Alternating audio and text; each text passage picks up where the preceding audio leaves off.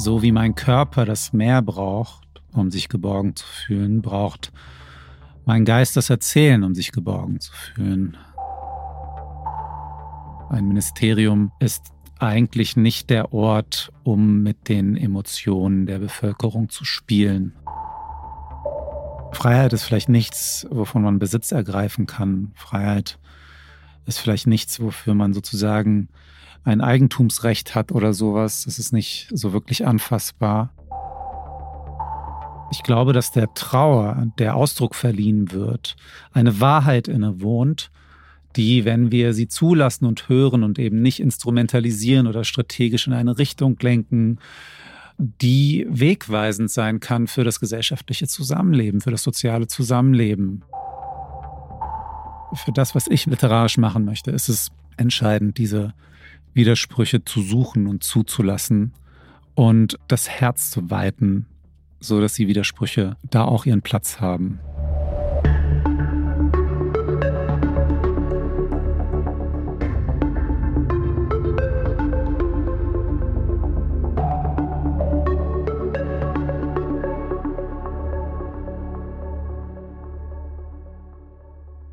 Das ist der Podcast Dichtung und Wahrheit. Ich bin Silke Hohmann und ich spreche hier mit Autorinnen und Autoren von Surkamp und Insel über ihre Dichtung und über ihre Wahrheit. Guten Tag. Ich freue mich sehr, den Schriftsteller Dennis Utlu zu begrüßen, mit dem ich heute über sein Leben und über sein Schreiben sprechen werde und natürlich auch über seinen Roman Vaters Meer. Herzlich willkommen, Dennis Utlu. Hallo. Dennis, du bist 1983 in Hannover geboren, hast Volkswirtschaftslehre in Berlin und Paris studiert. Seit 2016 kuratierst du am Gorki-Theater die Reihe Prosa der Verhältnisse. Das sind Abende, an denen du mit Autorinnen und Autoren über den politischen Kontext ihrer Texte sprichst. Du hast schon zwei Romane veröffentlicht. Das ist jetzt dein dritter. Du schreibst Theaterstücke, Lyrik und Essays und deine Arbeit wurde ausgezeichnet mehrfach, unter anderem mit dem Alfred Döblin-Preis und dem Literaturpreis der Landeshauptstadt Hannover. Dein neuer Roman trägt den Titel Vaters Meer und mir gefällt eigentlich der Gedanke, dass jeder von uns sein eigenes Meer hat. Hm. Das Meer ist ja wirklich einerseits ein Teil von uns, in unseren Körpern irgendwie drin, unser Überleben hängt davon ab. Es ist aber auch gleichzeitig diese große Unbekannte, diese hm. respekteinflößende Masse. Es eint uns irgendwie, es trennt uns aber auch. Und ähm, jeder hat seine eigene ganz individuelle Geschichte mit dem Meer als Sehnsuchtsort, an dem man vielleicht auch noch nie war oder als bedrohlich oder als faszinierend. Was ist dein Meer? Welche Rolle spielt das Meer für dich? Das Meer für mich in meinem Leben oder in diesem Roman? in deinem Leben? ich schwimme unheimlich gerne im Meer. Ähm, das ist meinem Körper ein richtiges Bedürfnis. Ich vergesse das, wenn ich länger nicht im Meer oder am Meer gewesen bin. Und wenn es dann wieder so weit ist, dann ähm, spüre ich richtig, dass das so eine Art nach Hause kommen ist. Ich schwimme gerne weit raus wenn ich schwimme. Das ist für die Menschen, die dann mit mir unterwegs sind, manchmal ein bisschen beängstigend, aber ich fühle mich unheimlich frei, wenn ich ähm, einfach weit hinaus schwimme. Ich glaube, ich kann das auch ganz gut einschätzen, wie weit das geht und wie weit nicht. Ähm, aber ich liebe es, mich so weit entfernt zu haben, dass man diese Geräusche am Strand nicht mehr hört und so ein bisschen ähm, der Macht des Meeres auch ausgeliefert ist, aber noch nicht ganz natürlich. Und ähm, gleichzeitig, äh, also das heißt, das ist ein Moment der Gegenwart, ne? der, des Spürens der Gegenwart, wenn ich im Wasser bin und mein, diese Anstrengung in meinem Körper habe, den Meeresgeschmack im Mund, diesen äh, Meeresduft. Ähm, das ist so, so eine Verbindung mit der Gegenwart, wie ich sie sonst selten hinbekomme. Vielleicht noch auf Bühnen manchmal. Ähm, und dann ist es natürlich auch ein Erinnerungselement, also das Wasser, das Meer, weil ähm, ich meine Kindheit, die Sommer meiner Kindheit habe ich am Meer verbracht. Ähm, ich habe viel über das Meer nachgedacht, als Kind, als Erwachsener. Und ich mag die Unergründlichkeit dessen. Das ist so ein bisschen äh, irdischer ähm, Weltraum. Du hast einen Text in der Anthologie Eure Heimat ist unser Albtraum verfasst, die im Ullstein Verlag erschienen ist. Und zwar ein Jahr nachdem das Ministerium für Heimat gegründet worden war. Mhm. Was glaubst du, wie denkt eine jüngere Generation über Heimat nach? Ist der Begriff noch zeitgemäß? Hm. Also ich, oder anders, der Begriff der Heimat ist ein Begriff, der mir immer häufiger begegnet, auch in, in der Begegnung mit jüngeren Menschen. Also ich unterrichte ja zum Beispiel in, in Leipzig ähm, und auch in Wien. Und ich bin überrascht, dass das Wort Heimat immer wieder mal hier und dort auftaucht. Ich hätte gedacht, ähm, dass die Kampagne der Regierung nicht fruchten wird, aber das Wort ist schon ein Stück weit etabliert, ist mein Eindruck. Ähm, ich kann damit nicht so viel anfangen. Ich halte es auch nicht für, äh, ich halte diesen Begriff auch nicht für hilfreich und er beschreibt für mich auch emotional ähm, nicht das, was ich mit einem Zuhause oder mit Geborgenheit oder so verbinde. Mhm. Das, das sei jedem äh, zugestanden. Ich glaube schon, dass es ein emotionaler Begriff ist und dass der auch seinen Platz haben kann in der ähm, heimatlichen Selbstreflexion der Menschen. Aber politisch ähm, finde ich äh, finde ich den problematisch und in der Politik hat er aus meiner Sicht nichts zu suchen. Auch allein deshalb schon, weil er so emotional ist. Ein Ministerium ist eigentlich nicht der Ort, um mit den Emotionen der Bevölkerung zu spielen. Das heißt, ähm, auf einer politischen Ebene kann ich das kritisieren, auf einer individuellen, emotionalen Ebene haben äh, die Menschen, die diesen Begriff verwenden, ob das Autorinnen sind oder äh, Songschreiberinnen oder einfach Menschen, die sich in der Kneipe unterhalten, hat das natürlich seine Berechtigung. Hm. In einem Text, den du im Logbuch des Surkamp Verlags verfasst hast, schreibst du einen wunderschönen Satz, und zwar, ich habe noch niemals geheimatet und ich weiß, dass auch Freiheit ein Verb ist, verkleidet als Nomen. Freiheit als Tu-Wort, um das mal ganz kindlich auszudrücken. Das ist ein toller Gedanke. Ich habe versucht, mich da reinzudenken in diese utopische Existenz dieses Verbs. Hm. Was wäre, wenn es dieses Verb gäbe, wenn das in der Alltagssprache einen Platz hätte? Hm. Ähm, das ist also genau der Satz, Freiheit ist ein Verb, ist ein Song von Daniel Kahn. Und ähm, ich habe das an der Stelle ähm, des, dieses, dieses Textes, in dem es hier um rassistische Anschläge geht, ähm, habe ich das, habe ich diesen, diese Songzeile von Daniel Kahn und ich liebe den Song auch sehr zitiert.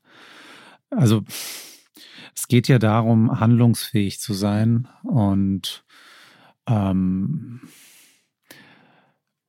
nicht gegenständlich über ein Konzept wie Freiheit nachzudenken. Eigentlich gilt das für viele solche ähm, größeren ähm, Ideen im Leben der Menschen, also ähm, Hoffnung, Liebe und so weiter. Freiheit ist vielleicht nichts, wovon man Besitz ergreifen kann. Freiheit ist vielleicht nichts, wofür man sozusagen ein Eigentumsrecht hat oder sowas. Das ist nicht so wirklich anfassbar. Und Freiheit ist verbunden mit der Fähigkeit, ähm, aktiv zu werden, also zu handeln, also Agency eigentlich. Und es gibt ja von, äh, wenn man sich das anschaut, ähm, von Viktor Frankl zum Beispiel, ähm, ein, ein Psychologe, der im KZ war und dessen Text, den er danach geschrieben hat, mich, mich tief bewegt hat.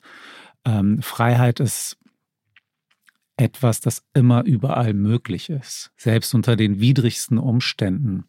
Und dieser Gedanke von Viktor Frankl, der hat mich ähm, oft begleitet und mir geholfen und mir Kraft gegeben. Und das steckt da ein bisschen drin. Und das sehe ich, sehe ich auch in dem, das höre ich auch aus diesem Lied von, von Daniel Kahn äh, raus. Ich weiß nicht, ob er sich auf Viktor Frankl bezieht, aber kennen tut er ihn natürlich. Mhm. Ähm, in diesem Text äh, von, von Frankl ähm, Trotzdem Ja zum Leben heißt, heißt sein Buch. Da war er ein Psychologe Anfang, äh, Ende 20 und verbrachte eben diese Zeit im KZ und hat direkt danach ähm, seine Gedanken, seine Erfahrungen und ähm, die Schlüsse, die er daraus zog, notiert.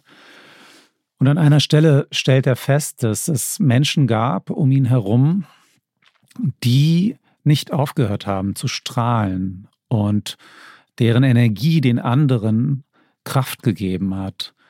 Ähm, und darin sieht er sowas wie ähm, äh, eine, eine Möglichkeit der Freiheit, unabhängig davon, was uns angetan wird oder, oder in, in was für einem Kontext oder Zustand wir uns befinden.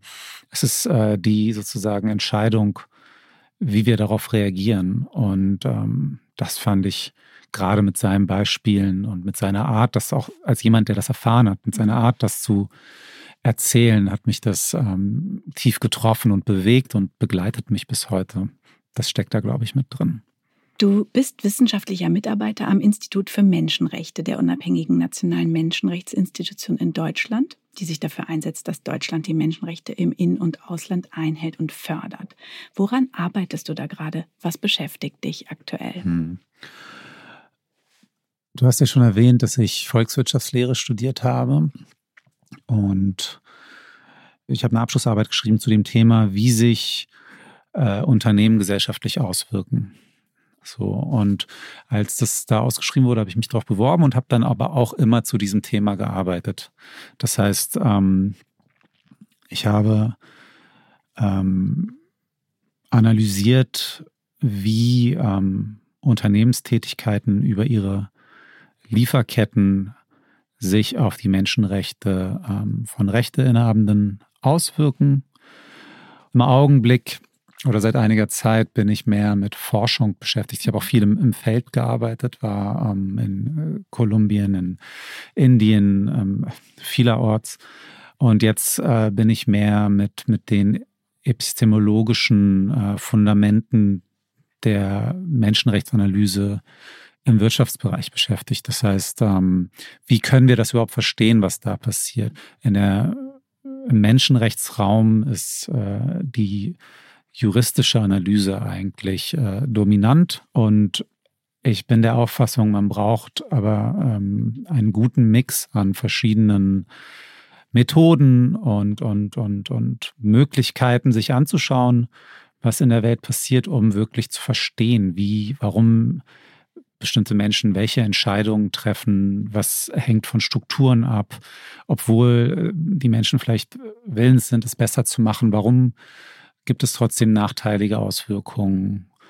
Ähm, damit befasse ich mich dort. Und ein wichtiges Thema, das da gerade relativ frisch ist und mit dem ich mich ähm, auseinandersetze, ist das Thema Corporate Racism, also Unternehmen und Rassismus.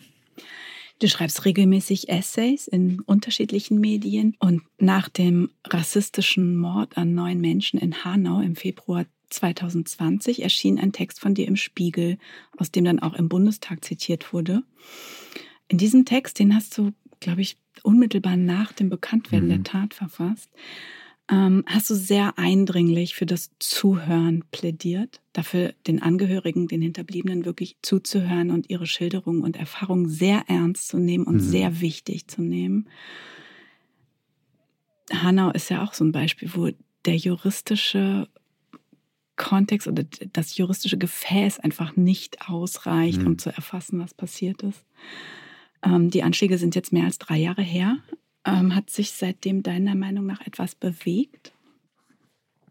Ja, es hat sich insofern was bewegt, als dass die Initiativen der Angehörigen ähm, noch bestehen und wirkmächtig sind und ähm, dadurch auch eine unheimliche Kraft ausstrahlen. Ähm, ich bewundere das und, und freue mich darüber. Das heißt, was sich vielleicht ein Stück weit geändert hat in den letzten Jahren, ist, dass die, dass Betroffene ähm, in der Art, wie sie sich organisieren, ähm, mehr Gehör bekommen, zumindest von manchen Kreisen. Und ähm, auf der anderen Seite steht natürlich das, was in der breiteren Öffentlichkeit passiert und das, was politisch geschieht. Und ähm, oder auch medial. Da hat sich natürlich auch einiges getan, aber dieses, dieser, diese Utopie des ehrlichen Zuhörens, ähm, die hat sich nicht erfüllt. Also hätte ich auch nicht erwartet, aber ähm, ich möchte sie trotzdem aussprechen. Also das, ich glaube, dass der Trauer, der Ausdruck verliehen wird, eine Wahrheit innewohnt, die, wenn wir sie zulassen und hören und eben nicht instrumentalisieren oder strategisch in eine Richtung lenken, die wegweisend sein kann für das gesellschaftliche Zusammenleben, für das soziale Zusammenleben.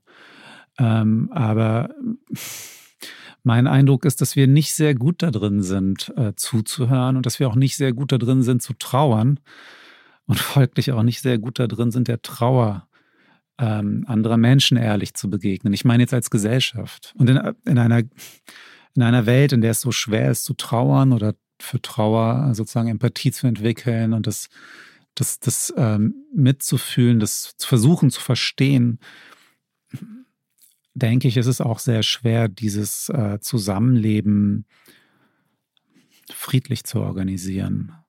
Daher dieser, dieser Wunsch des ehrlichen Zuhörens und nicht des Vereinnahmens, nicht des Instrumentalisierens, nicht des, nicht irgendwie sagen, ich, wir haben jetzt dadurch gelernt und jetzt ist es anders, ähm, weil diese Menschen sind nicht gestorben, damit jemand was daraus lernt. Das ist, glaube ich, mein Punkt gewesen.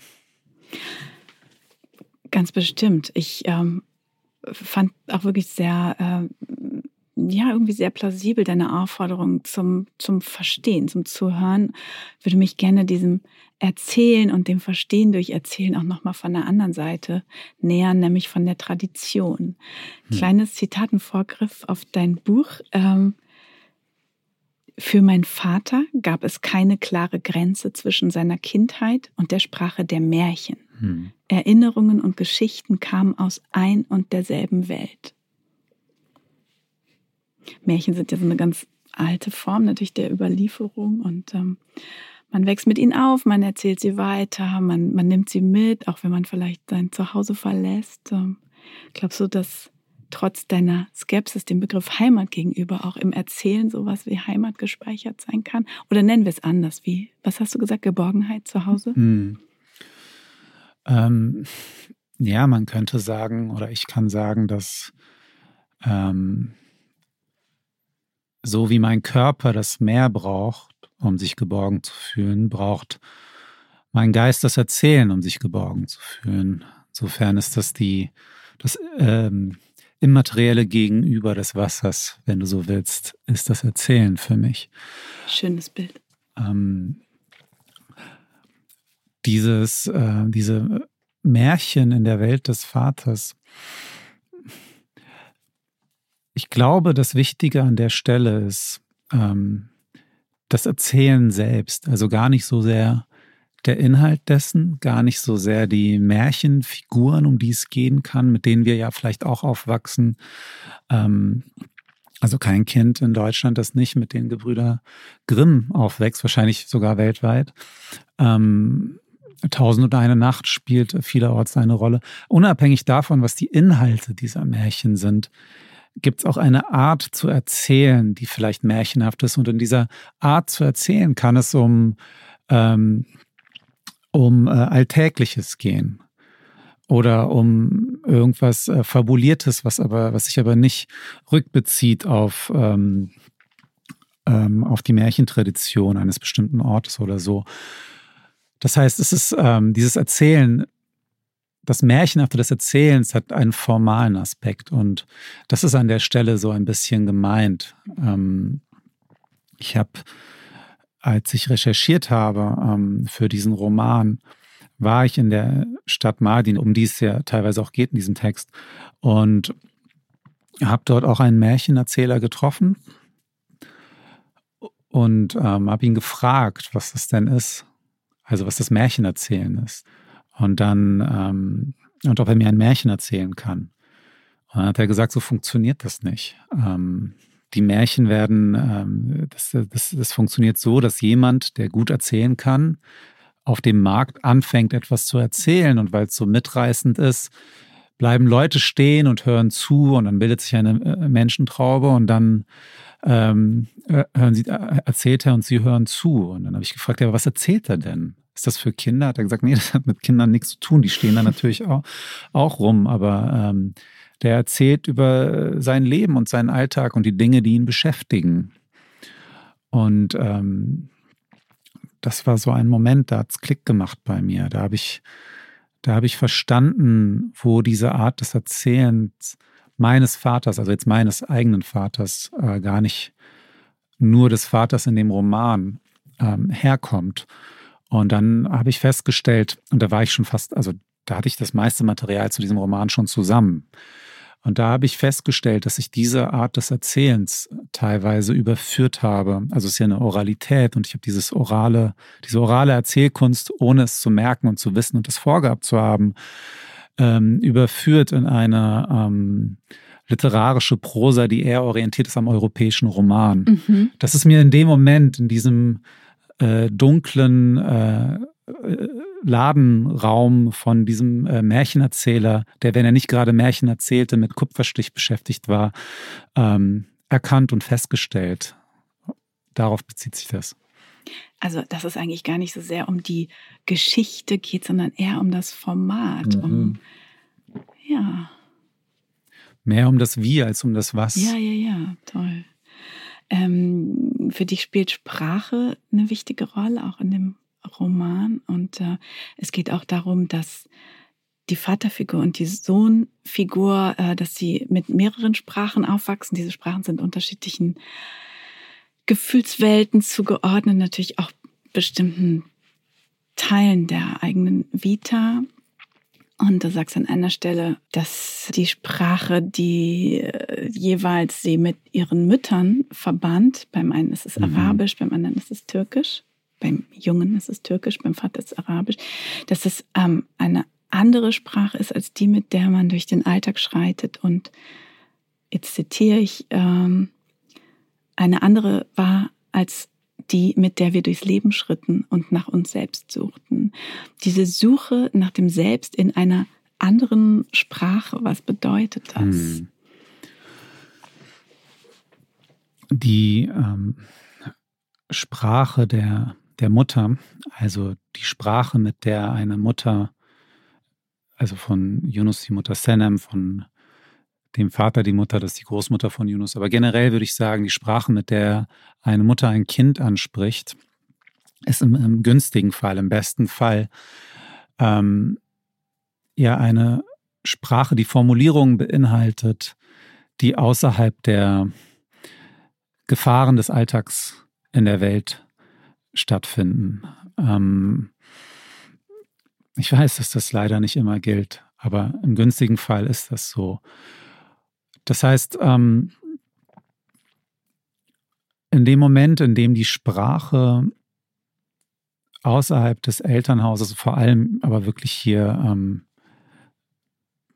vor allem ist damit hier der, in diesem Fall, in diesem Roman, der Zusammenhang mit der Mutter gemeint, weil es sich ja bei dem Vater auch um einen etwas, um den Vater des Vaters, um einen etwas gewaltvollen Menschen auch handelt. Ne? Es geht hier tatsächlich jetzt um die Mutter, in diesem konkreten Fall. Und die, ähm, die Sprache außerhalb dieser, dieser Mutterwelt ist ja eine, die einen anderen Zweck ähm, verfolgt. Also nicht so sehr den Zweck, äh, Geborgenheit zu geben, zu, ähm, äh, zum Schlafen zu bringen, ähm, vielleicht auch mal, aber immer liebevoll hoffentlich ähm, ähm, sauer zu sein und sich zu ärgern und so weiter, sondern es ist eine Sprache, die ähm, an der wir uns ja erstmal reiben müssen. Und das gilt, glaube ich, unabhängig davon, äh, ob das unterschiedliche Nationalsprachen sind oder nicht.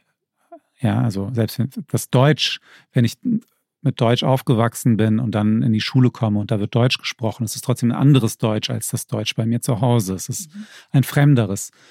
Und das, äh, das meine ich mit ähm, ähm, die Sprache, in, in der wir uns selbst suchen, weil ich schon glaube, dass wir uns über die Reibungen auch selbst suchen, dass wir uns äh, über die Begegnung mit anderen Menschen selbst suchen, dass ähm, wir uns über Alterisierungsmomente auch selbst suchen.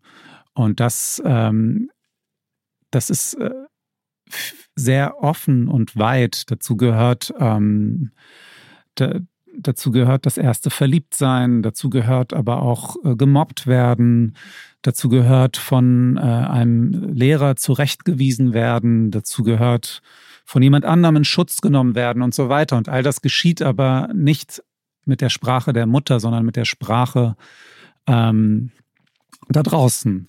Und in diesem Fall, in diesem konkreten äh, Beispiel, in dieser Familie ist es so, dass diese beiden Sprachen auch noch unterschiedliche Nationalsprachen sind. Mhm. Und kann ich mir dein eigenes Aufwachsen unter ähnlichen Bedingungen vorstellen, zwischen oder mit mehreren verschiedenen Sprachen und Zuordnungen von diesen Sprachen zu bestimmten Lebensbereichen? Ja, ich glaube schon, dass das ineinander übergeht. Also diese Zuordnungsversuche sind ja immer ähm, ähm, der Wunsch, Ordnung reinzubringen, etwas, das äh, gar nicht äh, von sich aus sofort so leicht intelligibel ist. Aber ähm, das ist schon, natürlich, das ist äh, bei mir auch so gewesen. Also ich habe mit meiner Mutter Türkisch gesprochen. Ähm, das mache ich immer noch. Und ähm, ich war aber auch mit einem Jahr dann schon im, im Kindergarten oder wie heißt das in der äh, Krabbelstube? Wie, wie nennt man das? Kita, Kindergarten, Krabbelstube gibt es alles. Genau, na, Kindergarten ist, glaube ich, ab drei, oder? Äh, ich kenne mich da nicht so gut aus. Jedenfalls war ich, ähm, bevor ich sprechen konnte, also kurz bevor ich sprechen konnte, war ich ja schon in dem äh, Kontext, in dem Deutsch gesprochen wurde. Das heißt, ähm, das hat sich parallel entwickelt, aber zu Hause mit meiner Mutter habe ich Türkisch gesprochen und äh, mit meinem Vater, ähnlich wie Yunus, habe ich Deutsch gesprochen. Jetzt sind wir schon bei unserem kleinen Zwischenspiel des Podcasts angekommen. Zeit für meine kurze, schnelle Fragerunde an dich. Ich bin gespannt. Wir machen uns ein bisschen locker, bevor wir dann tiefer einsteigen okay. in deinen Roman Vaters Meer. Ich gebe dir immer zwei Optionen, zwischen denen du dich dann schnell entscheidest. Bist du bereit? Ich bin bereit. Okay. Entweder oder. Akustische Gitarre oder E-Gitarre? Akustische. Deine Hauptfigur Yunus mag Heavy Metal. Frage an dich, Slayer oder Metallica? Metallica. Glaubst du eher an Horoskope oder eher an Glückskekse? Glückskekse. Hellblau oder dunkelblau? Dunkelblau. Brustschwimmen oder Kraulen? Brustschwimmen. Jetzt wird es Zeit, über dein aktuelles Buch Vaters Meer zu sprechen. Es ist dein dritter Roman. Der Ich-Erzähler Yunus ist 13 Jahre alt, da erleidet sein Vater zwei Schlaganfälle und ist nahezu vollständig gelähmt. Er kann nur noch über Augenbewegungen kommunizieren. Er wird zehn weitere Jahre von Yunus Mutter gepflegt. Erst in einem Heim, dann zu Hause, bis er stirbt. Und Yunus, der irgendwann zum Studium ausgezogen ist aus der elterlichen Wohnung, ruft sich immer wieder Bilder aus seiner Kindheit wach, Erlebnisse, Gespräche mit dem Vater, Erinnerungen. Manchmal weiß er gar nicht, dass er sie noch in sich trägt, aber auch Dokumente, die er findet, Bilder, alles fügt sich zusammen zu einem Porträt eines Mannes, der mit lauter Stimme lachte und auf Arabisch fluchte und der häufig abwesend war, auch ein bisschen reizbar war und der einst aus Mardin, aus der Nähe der türkisch-syrischen Grenze nach Istanbul ging, dort den Militärputsch miterlebt und schließlich mit einem Frachtschiff nach Deutschland kam, obwohl er da gar nicht hin wollte. Vaters Meer erzählt von einem Schicksalsschlag, der eine Vater-Sohn-Beziehung ziemlich abrupt beendet und von dem Versuch, diese Beziehung aber durch das Erzählen fortzusetzen. Es ist ein sehr persönlicher Roman geworden mit vielen Einblicken in die Dynamiken, auch die kleinsten verzweigten Details einer türkischstämmigen Familie, aber auch mit großen gesamtgesellschaftlichen Erkenntnissen, und zwar alles aus der Sicht eines Erzählers, der eigentlich auch auf sein eigenes Heranwachsen in Deutschland als Sohn türkischer Eltern zurückblickt. Es ist aber auch die Geschichte eben dieser Eltern, insbesondere des Vaters, die rekonstruiert wird und die reflektiert wird. Wie exemplarisch ist Seki, der Vater, für eine ganze Generation?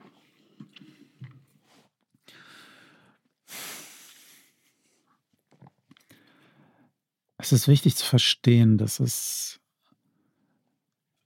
keine Exemplare gibt. Also es ist wichtig zu verstehen, es gibt, es gibt keine Exemplare, es gibt nur Individuen. Sie werden gesellschaftlich zu Exemplaren gemacht. Und ähm, hoffentlich tut es dieser Text eben nicht, sondern wirkt er dagegen, dass Menschen nicht zu Exemplaren gemacht werden. Das ist also, das ist ein wichtiger Punkt. Es ist gut, dass, dass, dass du das ansprichst. Ähm, ich denke, dass Seki ähm, sehr außergewöhnlich ist, dass er nicht so richtig in irgendeine ähm, Schublade dieser Communities oder dieser Generation passt. Gleichzeitig denke ich, dass das eigentlich für alle gilt, wenn man genau hinschaut. Also jede Geschichte ist einzigartig und braucht eine einzigartige Art, in der sie erzählt wird. Ähm, alles andere stülpt etwas drüber und ist der Geschichte eigentlich fremd, die erzählt werden soll. Das ist mein Gefühl dazu.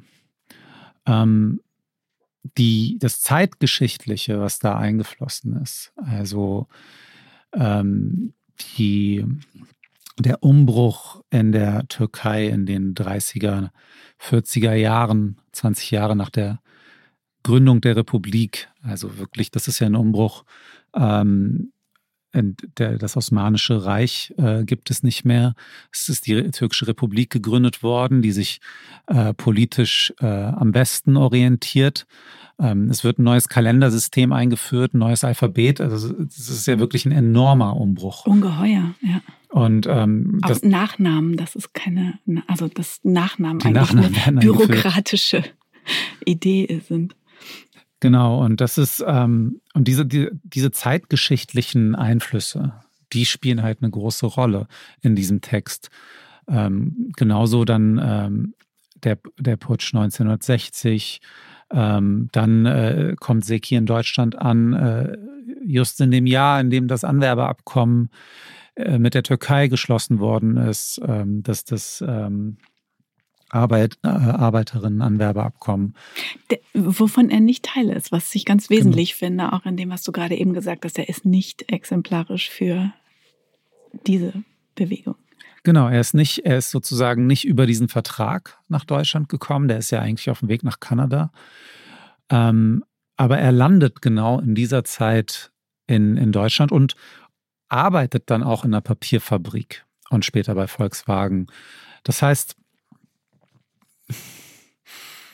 ähm, also was ich sagen will, ist, das Exemplarische ist, wenn überhaupt, die Geschichte und das Weltgeschehen, äh, in dem sich diese Figur bewegt. Und das Weltgeschehen und, und, und die historisch wichtigen Momente wirken in diese Biografie mit ein. Und das hat vielleicht was Exemplarisches, aber die Biografie selbst ist ähm, wie wahrscheinlich und hoffentlich, oder ich bin mir ziemlich sicher, jede Biografie einzigartig natürlich. Und in dieser Konstruktion in deinem Roman, wo eben Yunus, der Ich-Erzähler, diese einmalige Biografie wirklich Stück für Stück zusammensetzt, von verschiedenen Seiten beleuchtet, irgendwie versucht da so, eine, so ein 3D-Bild draus zu machen, geht er eigentlich auch oder ziemlich schnell auch darüber hinaus, was er als Sohn dieses Seki als Kind mhm. weiß. Ne? Also es ist ja auch der Versuch, eine, eine Vollständigkeit herzustellen, auch eine Nähe herzustellen zu dieser Vaterperson, die aber auch voller Geheimnisse, Überraschungen, un, ungewussten Dingen steckt. Zum Beispiel, der Vater war schon mal verheiratet und hat eine Tochter, wurde von seiner ersten Frau verlassen das ist jetzt vielleicht kein Geheimnis, aber es spielt in dem Zusammenleben zwischen der zweiten Familie, also mhm. Yunus Familie, mit dem Vater eigentlich überhaupt keine Rolle und wird dann erst wieder in dieser Rekonstruktionsbewegung wichtig. Mhm. So geht dann eigentlich diese Suche nach einem möglichst vollständigen Bild des Vaters auch mit einem Befremden einher, stelle ich mir vor, mit der Feststellung, hoch, das wusste ich ja gar nicht. Und dieses Befremden ist ja eigentlich diesem Bedürfnis, die Nähe herzustellen, entgegengesetzt. Wie hast du diese Widersprüchlichkeit in deinem Protagonisten Yunus angelegt? Hm.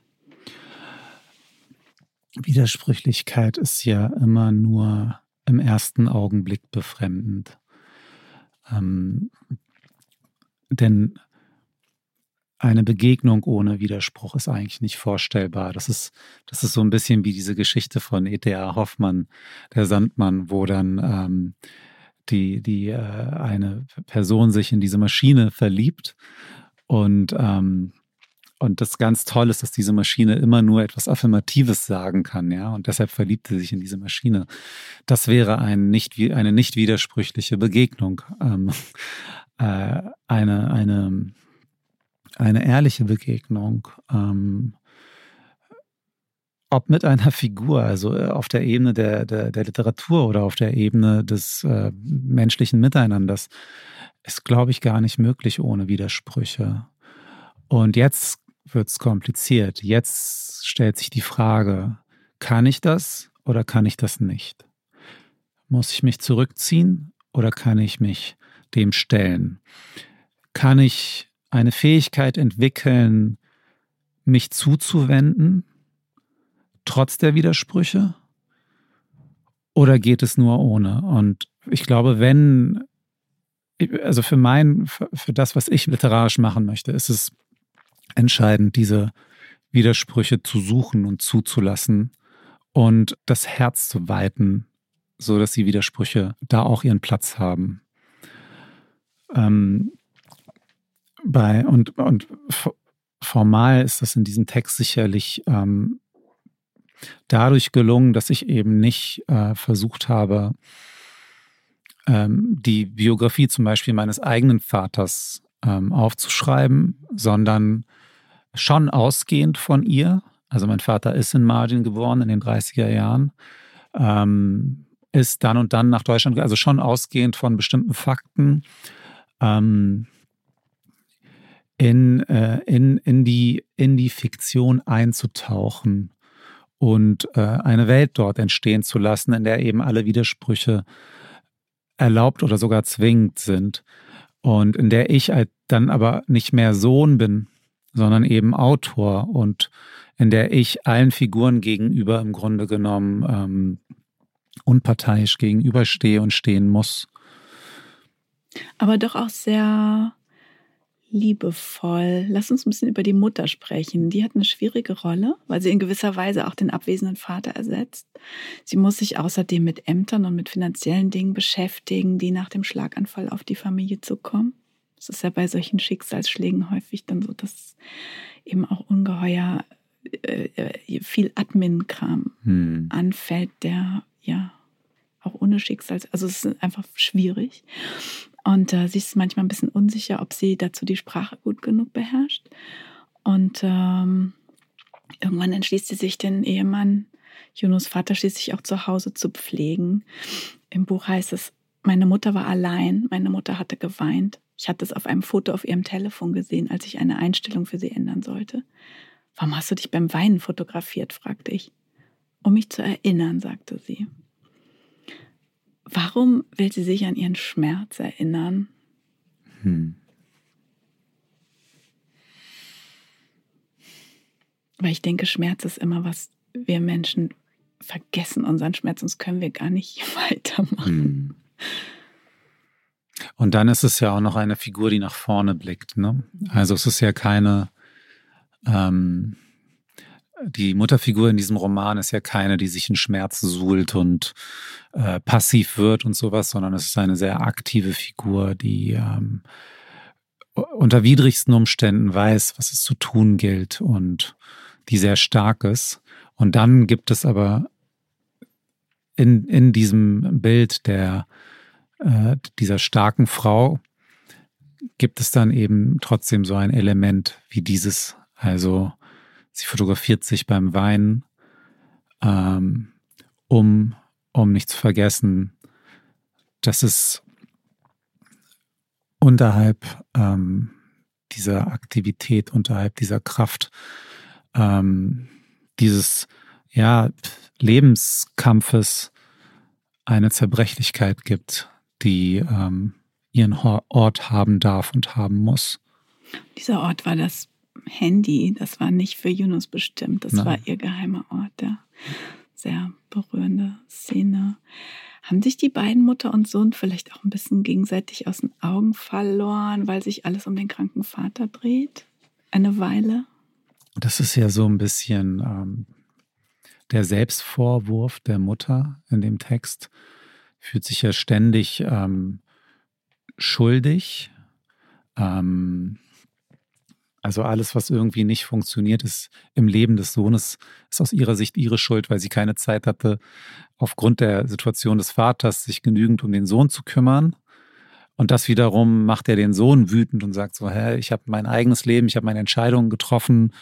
Ähm, ist nicht alles irgendwie, liegt nicht alles an dir. Also diesen, diesen Konflikt gibt's schon. Da, der wird manchmal auch, also da albern die ja manchmal auch mit rum. Der, der ist nicht nur, der ist nicht nur ernst, aber da steckt natürlich ähm, aufgrund dieses Schlaganfalls des Vaters eine bestimmte Dramatik äh, steckt da trotzdem drin. Aber, aber sie gehen natürlich auch albern damit um. Das ist ihre Art vielleicht des Umgangs teilweise. Also zum Beispiel diese Szene, wo, wo die dann sagt, bleib, du musst auf dem Tisch bleiben, darfst dich nicht an der Tischkante bewegen, sonst fällst du runter, bleib auf dem Tisch und dann äh, sind sie lustig miteinander.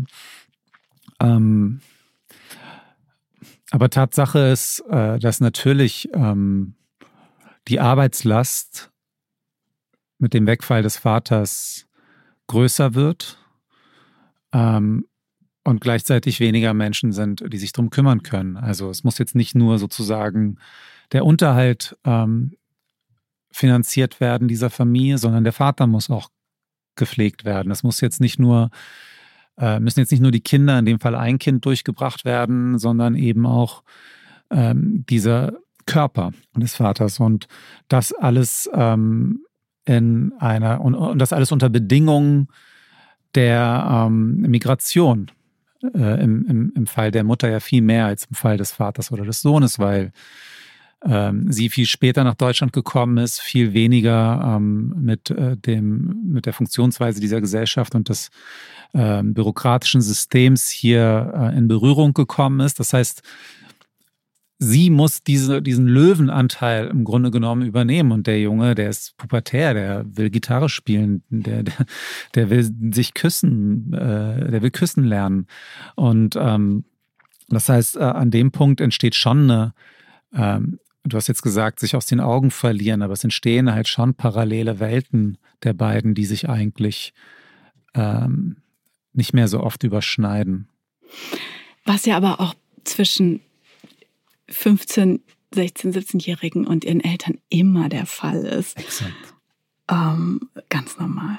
Einmal ziemlich am Schluss sieht Yunus alte Fotos von sich an, wie er noch jünger war. Und er sieht dabei auch so ein bisschen erstaunt vielleicht oder ein bisschen erstmals seine eigene Trägheit als junger Mensch oder auch so, wie er eigentlich verschlossen aussieht und auch diese hm. große unbestimmte Wut, die er damals in sich hatte, die scheint mir sehr wichtig zu sein für die Figur des Yunus, denn er hatte ja auch, während er all das erlebt, nicht immer eine Sprache für das, was er mhm. gerade erfährt. Und ich bin neugierig, ich würde gerne noch ein bisschen mehr über diese Wut erfahren.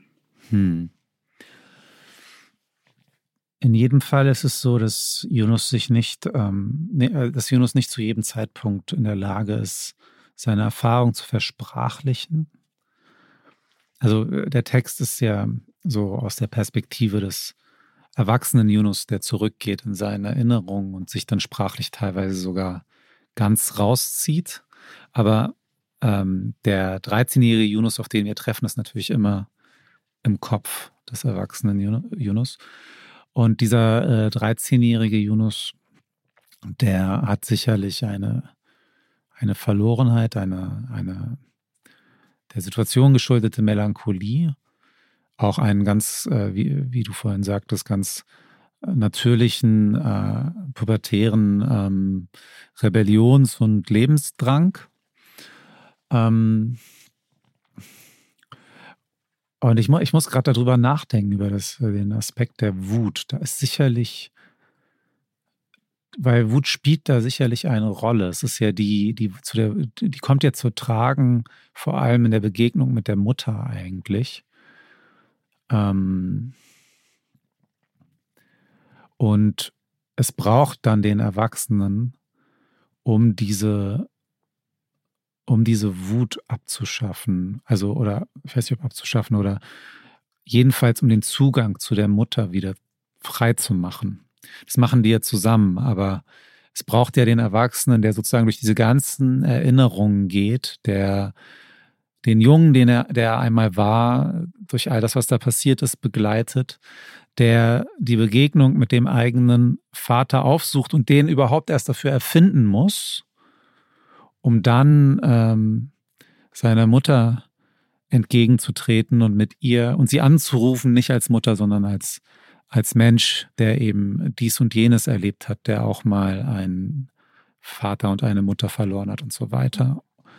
Und ähm, ein, ich glaube nicht der einzige, aber ein, ein Aspekt und wahrscheinlich ein wichtiger ist diese, ähm, diese, diese jugendliche, ich sage jetzt bewusst nicht pubertäre Wut, weil es ist nicht nur die Pubertät, sondern es sind auch die Umstände, äh, diese jugendliche Wut ähm, beiseite legen zu können und dem Gegenüber in die Augen zu schauen und nicht nur in die Augen der eigenen Wut.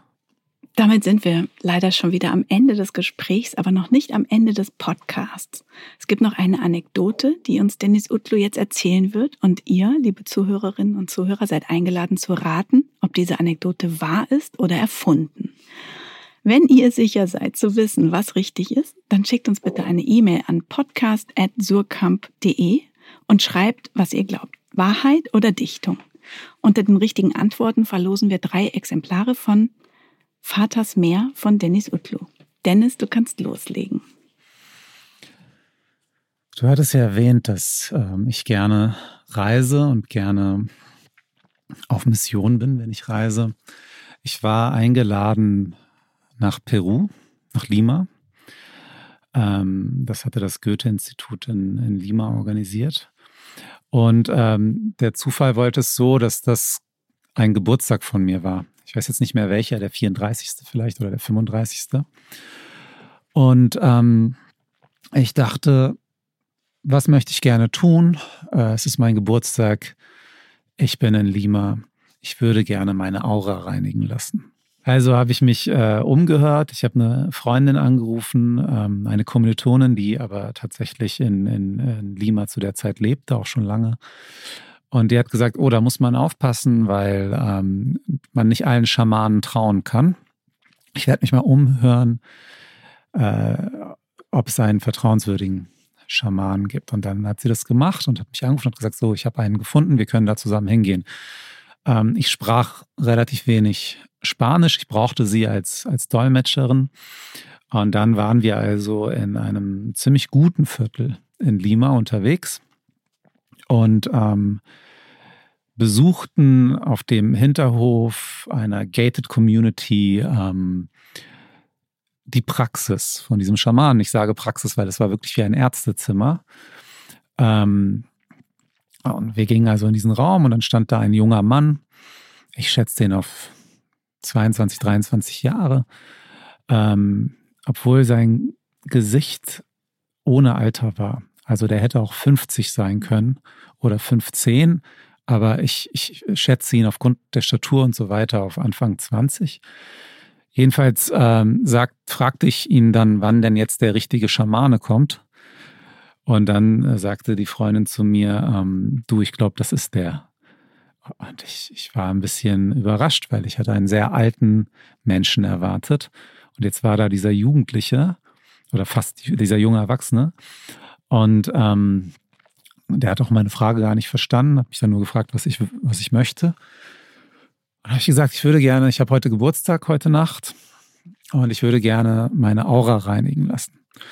Hat er gesagt, kein Problem, das machen wir. Und dann hat er eben ein paar Kräuter rausgeholt und er hatte einen äh, Holzstab, sah so ähnlich aus wie ein, wie ein Zauberstab, war was reingeschnitzt, relativ lang. Und ich musste mich auf diese Kräuter stellen. Dann hat er mich äh, mit dem Stab abgetastet, ein bisschen wie beim Scanner am Flughafen, wenn man da so gescannt wird, ob man noch was, noch, ob man Waffen bei sich trägt. Damit hat er mich so abgescannt. Und dann ist er stehen geblieben und hat mich angeschaut, war, also hat mich verdutzt angeschaut und ich muss sagen, der wusste nichts über mich, gar nichts. Weder meinen Namen, noch wo ich herkomme, noch was meine Geschichte ist. Gar nichts wusste der über mich. Der schaute mich dann an und sagte, ist dein Vater gestorben? Und dann habe ich gesagt, ja, woher weiß, woher wissen Sie das? Und dann hat er gesagt, er stand gerade hinter dir. Ich habe ihn gesehen. Und ähm, dann war ich ein bisschen sprachlos die Freundin, die mitgekommen war, war es, war es auch.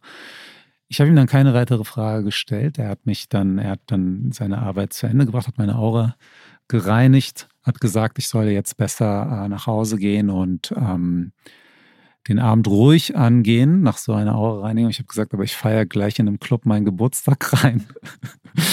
und dann hat er gesagt, ja, äh, das kann ich nicht ändern.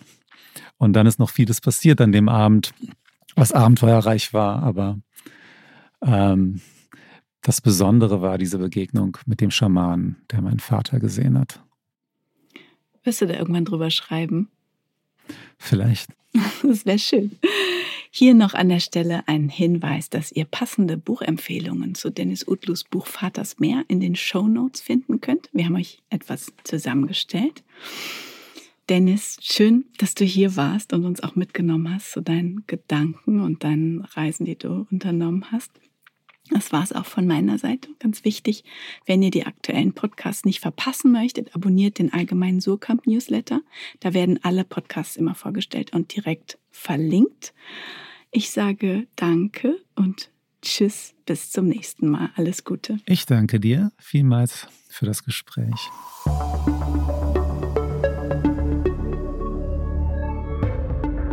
Dichtung und Wahrheit ist ein Podcast der Verlage Surkamp und Insel produziert von Bosepark Productions.